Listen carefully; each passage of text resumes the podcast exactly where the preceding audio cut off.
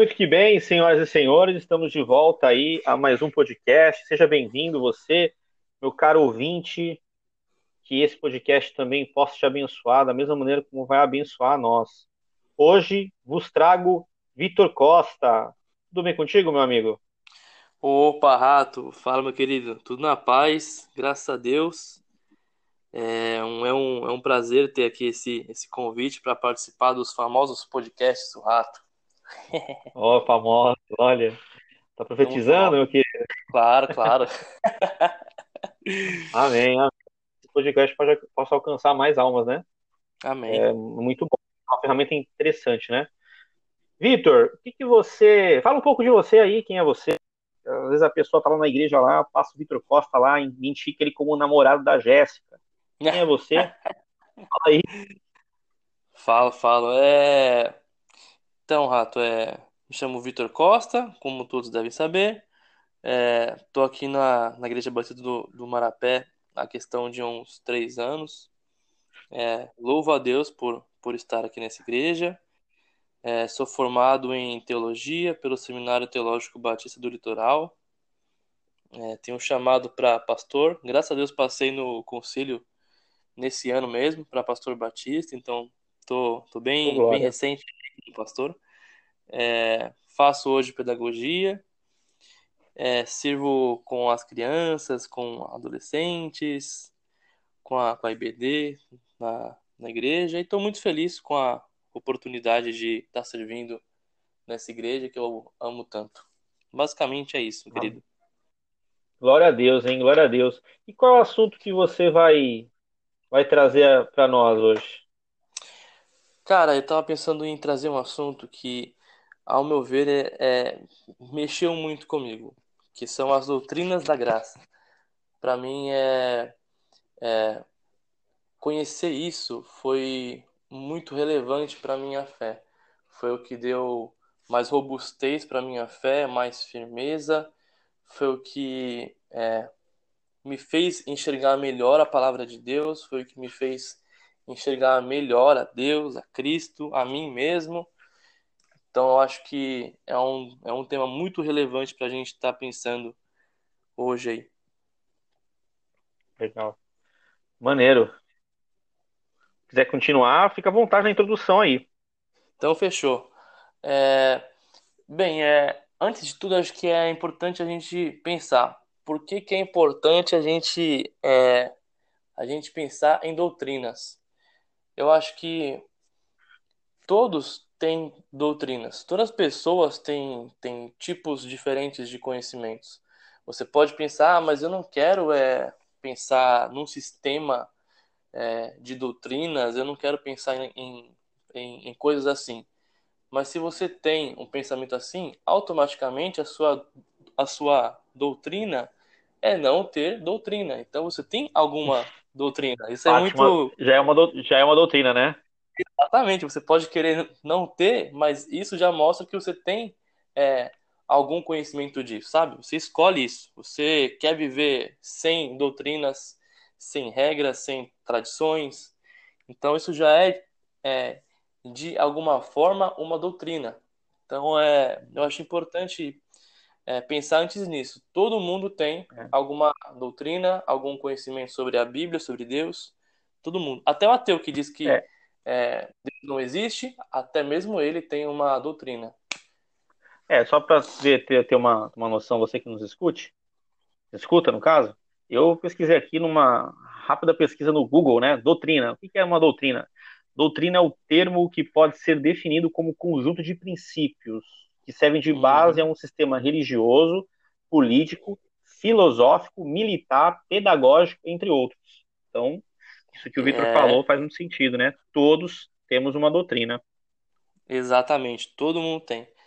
E, e esse, esse ajuntamento de princípios que eu chamo de doutrinas da graça, que não só eu chamo, né, mas a história chama, como a, a teologia histórica durante muito tempo chamou, eu não, não, me, não quero me, me propor a falar muito sobre a história dela, porque é muito longa, mas eu aconselho a, a, a quem estiver ouvindo, que está participando, a, a pesquisar um pouco sobre isso, porque é muito legal entender a história e saber como as coisas foram acontecendo, né?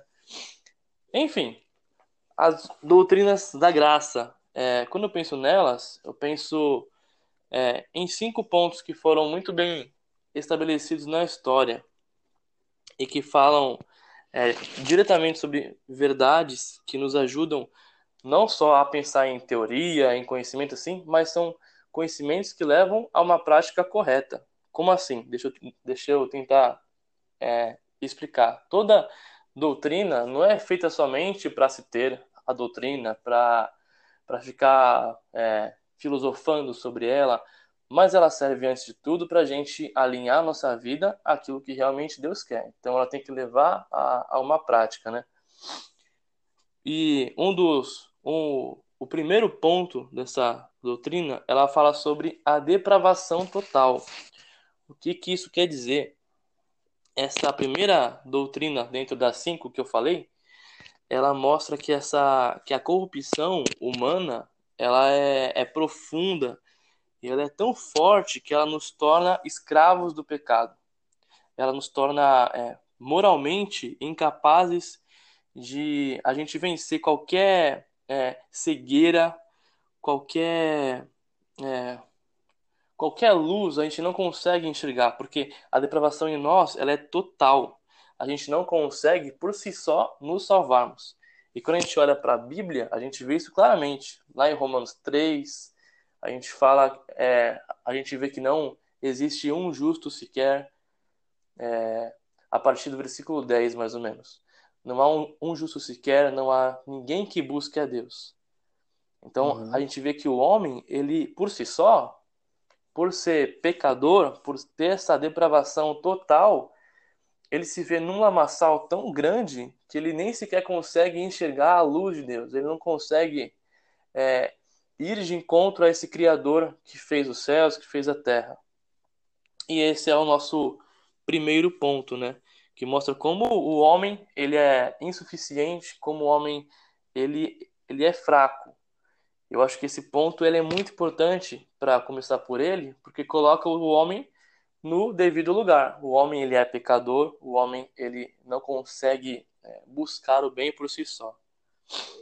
É, deixar bem claro que a, que a Bíblia ela é clara em relação a isso, que ela diz que todos pecaram, né? Então todos Exatamente. estão separados da glória de Deus. Então se você pensar assim, ah, até a minha avó Gertrudes, que é tão boazinha, quando eu chego na casa dela, ela me dá aquele bolo de laranja gostoso toda vez. Ela é pecadora e ela está longe de Deus, assim como eu, e assim também como o Vitor, e assim como você que nos escuta. Tem que, tem que estar bem claro, né? O que o Vitor falou certeza. é essa verdade é, é, é, é primordial. Sim, é essencial para a gente pensar nas outras, porque se a gente não tiver com isso bem entendido, de que tanto a vozinha do rato ela é pecadora, como também uma, uma criança recém-nascida ela também é pecadora, ela não, ela não é, ela não aprende a pecar, ela por si só já é pecadora. Ela já é, o pai dela fala: "Filho, não coloca o dedinho na tomada". A criancinha olha com aquela cara de eu vou pôr o dedo e põe o dedo. Ela não aprendeu isso. Ela não aprendeu isso, rato. Você não, é. não aprendeu a tomar choque. Você já naturalmente quer é, não obedecer. Você é pecador. Isso é muito essencial para a gente começar a pensar, né? É o prazer do homem em fazer o que é errado. Não, é isso aí, Exatamente. cara. É, nessa ideia de depravação total, a gente chega à conclusão que é impossível o homem se aproximar de Deus, né? É isso, Sim. se você for ler a Bíblia mesmo, você, é, é claro, né? Uma vez Pedro fala isso para Jesus, né? Mas é impossível né, o homem ter a salvação, né? E aí Jesus fala, para Deus não é impossível, Sim. né? A gente dá a entender Sim. que isso é só intervenção divina mesmo para salvar o homem. Exato, e aí que você falou, é, somente essa intervenção divina. Então, o, o próximo ponto é a eleição incondicional. Como assim?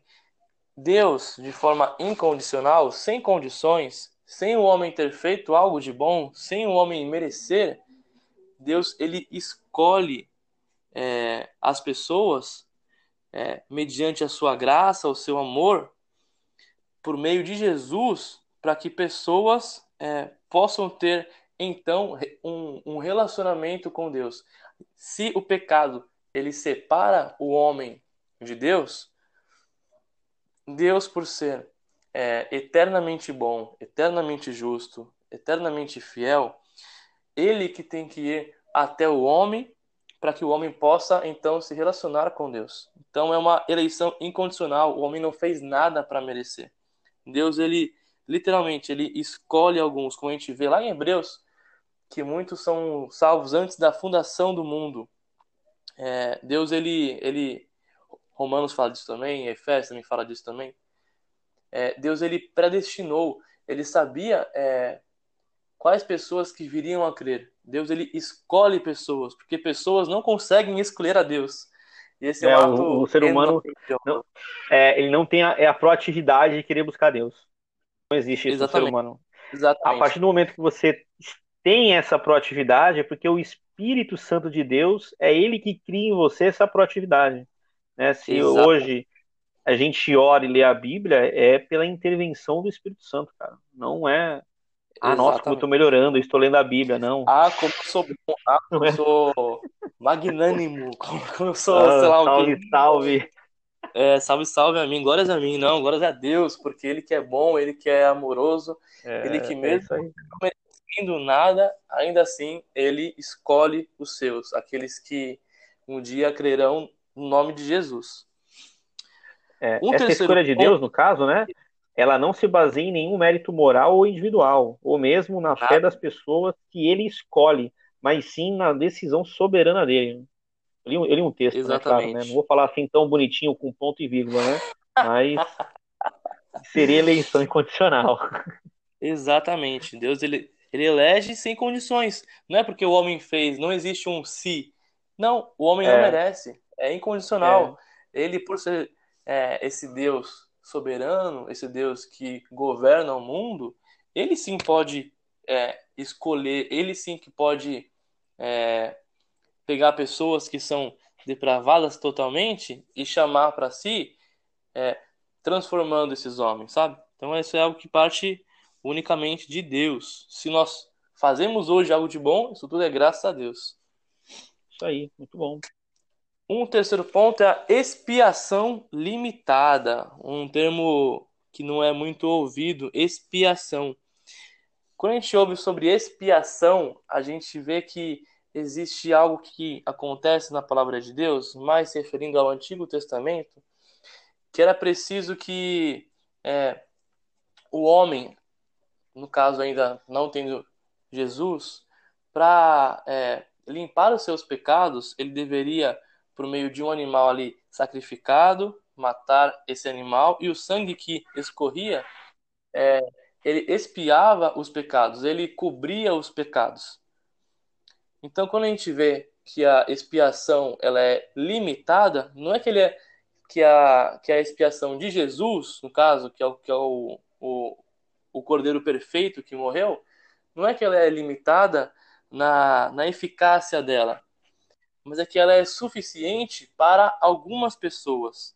Ela é limitada, porque Cristo não morreu por todos. Se Cristo morresse por todos, logicamente todos iriam para onde? Para o céu. Mas essa é, uma, essa é uma, uma, uma questão que a gente não vê na palavra de Deus. Cristo morreu. É, e então... todos, detalhe, né? E se Deus, se Jesus fosse morrer por todos, todos seriam crentes, né? Todos Exatamente. teriam que se esforçar para ser santos, né? A gente teria políticos mais honestos, teríamos amigos, né, vizinhos, é, de uma maneira que mostrasse mais o caráter de Cristo. E é o que não, é, é o que não acontece, tá? É por isso que ela é limitada. Exatamente. Tu só vê a, a, transformação em algumas pessoas, né? Exemplo eu. Eu fui convidado a, a ser expulso de uma escola, né? E aí, quando eu conheci a graça de Jesus, eu fui transformado. E aí, hoje eu sou uma outra pessoa, né? Mas mas porque eu, eu consegui essa transformação sozinho, não. O poder do Espírito agiu em mim, né? E outros amigos que estavam comigo na escola, eles continuaram. Um até morreu, né? Porque continuou num caminho assim, foi para um caminho bem dark, né? Então, a tendência do homem é essa, cara, é ir para um caminho dark. E a expiação é limitada porque ela age em algumas pessoas, né? É, Exatamente, é isso, é. ela age em alguns e de forma suficiente, de forma a, a cobrir os seus pecados. Isso só ocorre por meio de Jesus. só por meio de Jesus. Não, não existe outra, outra forma. Ah, eu vou é, fazer boas ações, eu vou ajudar a avó do rato a, a atravessar a rua. Não, não existe isso. Nós Mas tu não vai ajudar somos... ela? Não, eu ajudo, com certeza. Ah, tá bom. Mas isso não vai me salvar. Fazer coisas boas não vai me salvar. Eu querer ajudar os pobres, eu é, dar dinheiro para quem precisa, eu ajudar meu vizinho, isso não vai me salvar. O que salva é somente a expiação de Cristo, e ela é somente alguns. Cristo morre por alguns, como a gente vê em Isaías 53, como a gente vê muito no Evangelho de João, que Cristo diz que Deus deu alguns para ele, não deu todas as pessoas.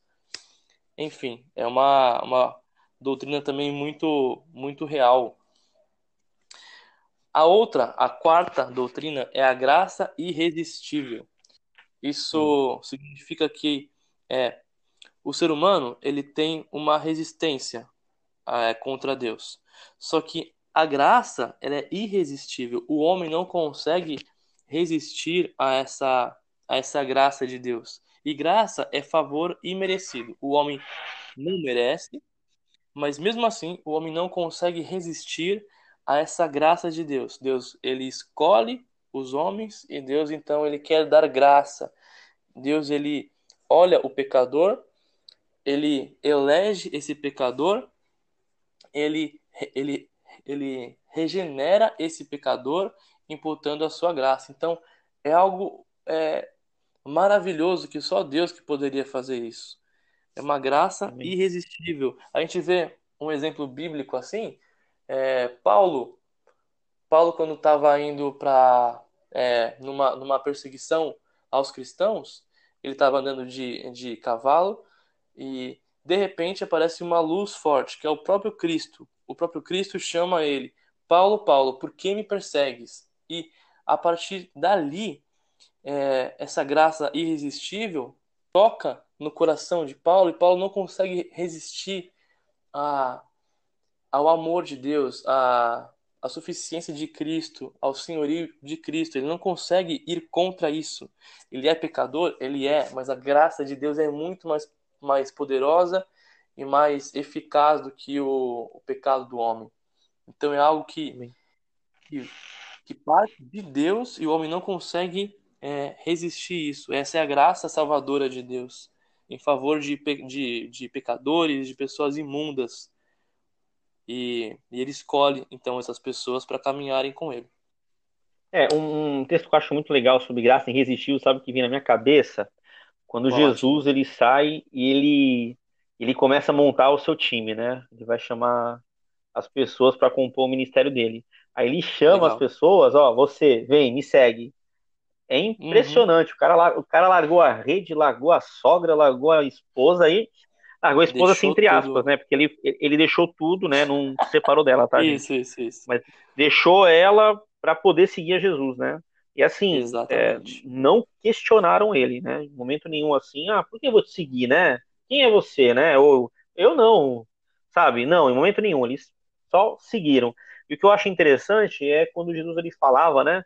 É, sobre suas parábolas, enfim, em alguns momentos ele citava, né? Que ele veio do céu, que ele e o pai são um.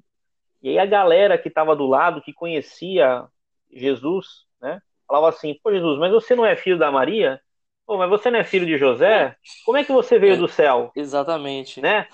E o, de, e o detalhe está em seus discípulos, que em momento nenhum os abandonaram, né? Quando eu falo os seus discípulos, são os onze, né? Que ele escolheu. Uhum. E aí, Jesus ele é bem claro em João 10.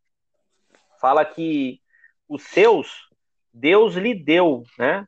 Os uhum. seus, e esses seus nunca vão se perder, né? Porque a mão de Deus é muito mais poderosa. Então, aquele que Deus deu não se perde. E aí seriam os, os discípulos, e também isso cabe também a nós, né? Discípulos de Jesus. Cara, né? então... cara, isso é maravilhoso, porque isso acabou de linkar com o último ponto, com, com o último ah. ponto da doutrina da graça, que é a perseverança dos santos. Aqueles ah, a quem comigo, deu pro filho. Oi? Ah, não, pô, fala comigo, pô. Tô, tô contigo alinhado aqui. tá maravilhoso isso. Aqueles a quem Deus deu para Cristo, esses jamais ele vai perder. E por isso, esses que Deus deu para Cristo, eles serão, eles caminharão numa perseverança, que é a famosa perseverança dos santos. Isso mostra que a, que a vida cristã não é só algo pontual de você, ah, um dia eu, eu, eu levantei a mão num culto. Não, é uma perseverança, é algo contínuo, é algo eterno.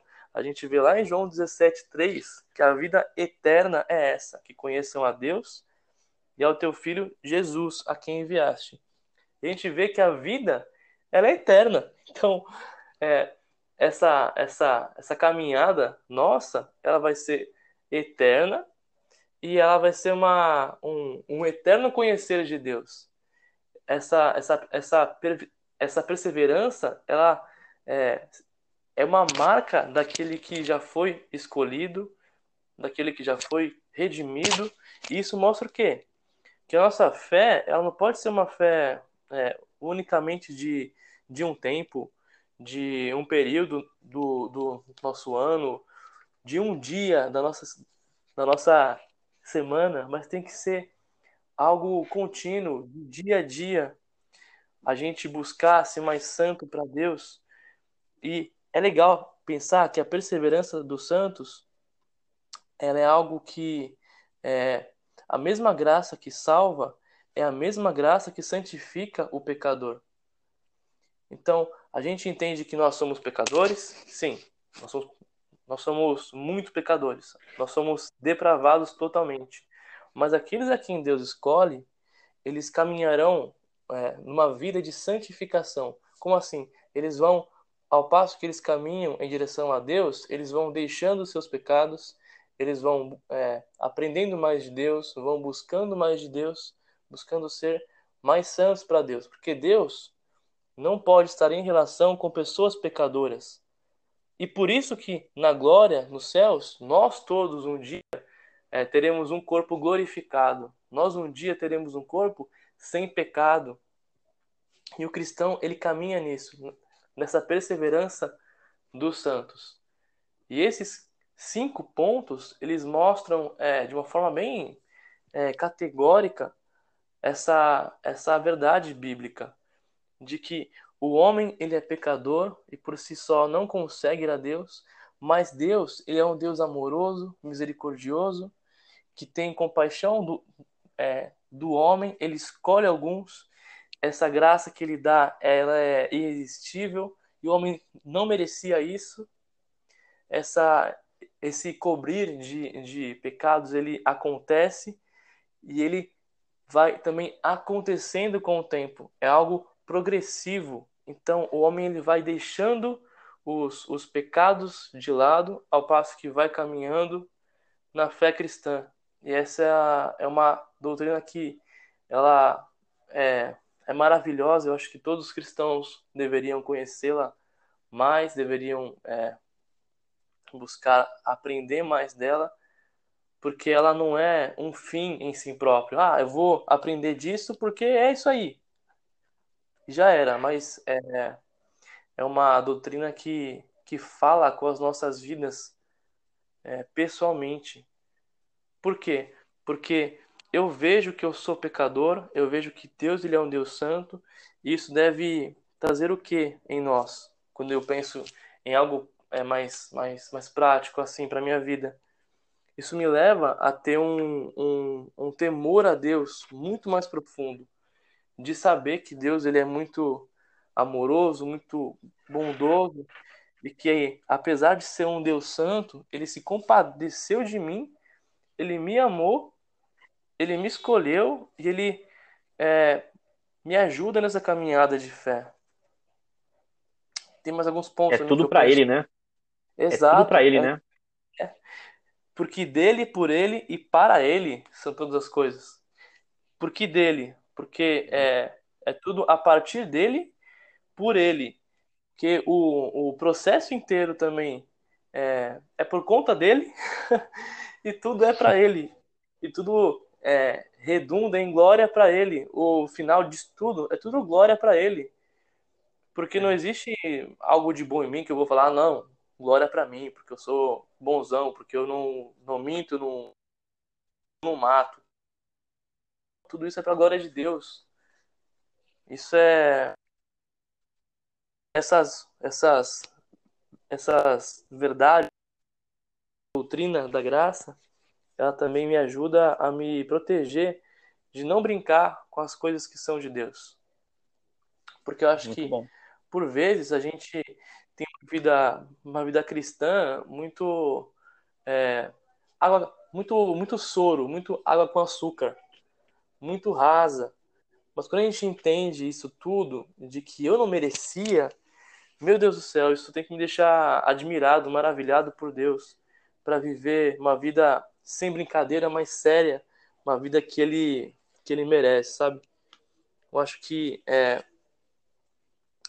é, entender isso não tem que ser algo que fica só no, no, no, No teórico. no conhecimento, na teoria, isso, na, na, na, na parte teórica, mas tem que ser algo prático que, que fale em direção a mim, que me ajuda a ver que é, as coisas não são centradas em mim. Por quê? Porque se fosse em mim, se fosse na minha autoestima, cara, eu sou pecador, eu nunca vou conseguir é, ir em direção a Deus. Isso tem que me fazer é, gemer pelo meu pecado, entender que Deus ele, ele se compadeceu de mim, cara. Isso é, é a melhor coisa que pode existir.